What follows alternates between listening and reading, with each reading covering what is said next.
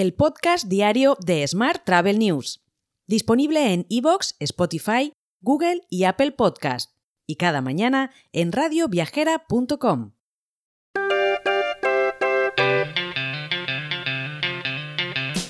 Saludos y bienvenidos, bienvenidas al podcast diario de Smart Travel News, nuestra edición 1184 del viernes 19 de mayo de 2023. Hoy es el Día Mundial del Médico de Familia, el Día Mundial de la Enfermedad Inflamatoria Intestinal, el Día Mundial de la Donación de Leche Materna y el Día de ir en bicicleta al trabajo. Si teletrabajas, siempre puedes utilizar la bicicleta estática. Nuestro patrocinador esta semana es HiGifi ¿Te gustaría garantizar respuestas instantáneas a tus huéspedes en más de 130 idiomas en tu página web, Facebook o Instagram? HiGifi es la solución. ¿Te gustaría digitalizar procesos como el check-in o el servicio de habitaciones, todo esto a través de WhatsApp?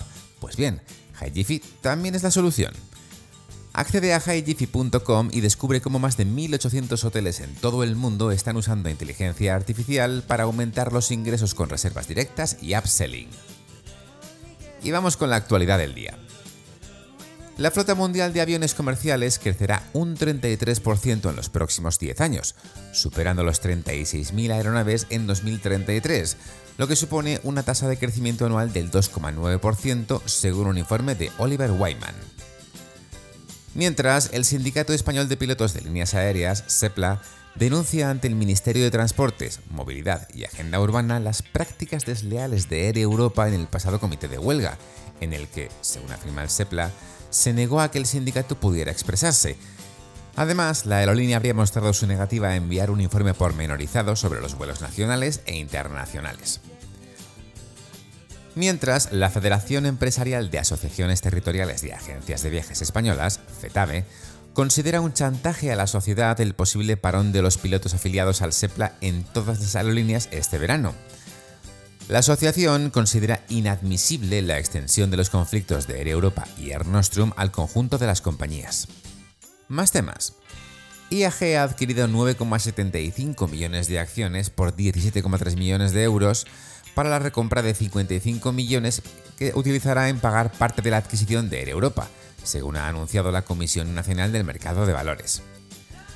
Por su parte, Ryanair ha ampliado su oferta de viajes corporativos con su vuelta a Amadeus, con una red de más de 3.000 vuelos diarios a más de 235 destinos en 36 países, que a partir de ahora estarán de nuevo disponibles en la base de clientes B2B de Amadeus.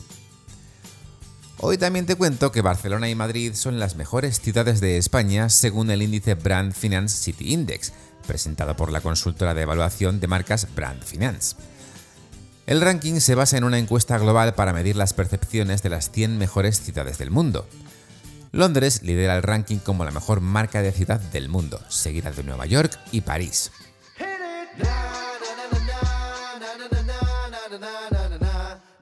Vamos ahora con la actualidad internacional. EasyJet se muestra confiada de cara a la temporada de verano.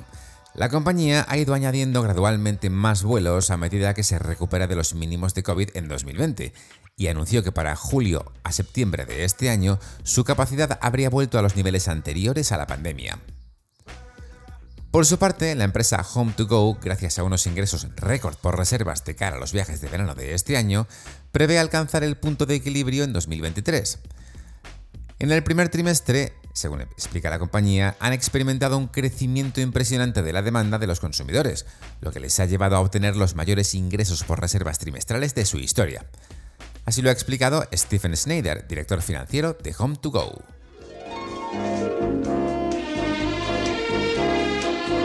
Hotel. Y terminamos con la actualidad hotelera.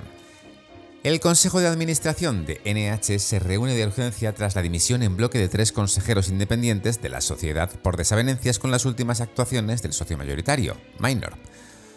Esta reunión pretendía dar una respuesta a la carta de dimisión de los consejeros. Lo último que hemos sabido sobre este tema es que Santander AM ha vendido sus acciones en NH en plena batalla de Minor y los minoritarios. De hecho, la hotelera ha movido en bolsa 3,74 millones de acciones, de los que 2,1 millones corresponden a la gestora del Banco Español. Por último, te cuento que Melia celebrará su Junta General Ordinaria de Accionistas en Palma de Mallorca, en la que se votará la aprobación de las cuentas del año pasado, así como la reelección como consejero dominical de Gabriel Escarrer Juliá, fundador de la compañía hace casi 70 años. Seguimos hablando de Melia porque la compañía ha culminado la transformación de uno de sus establecimientos más emblemáticos del Reino Unido, el Melia White House, ubicado en Regent's Park, en el centro de Londres. Tras una inversión de 40 millones de libras para remodelar todas las áreas del hotel, este se convertirá en un nuevo exponente del diseño más actual y premium de la marca. Te dejo con esta noticia. El lunes, por supuesto, volvemos con más historias sobre el turismo.